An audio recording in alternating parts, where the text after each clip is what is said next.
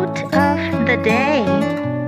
I'm not afraid of storms, for I'm learning to sail my ship. By Louisa May Alcott. I'm not afraid of storms, for I'm learning to sail my ship. Word of the day Storm. Storm.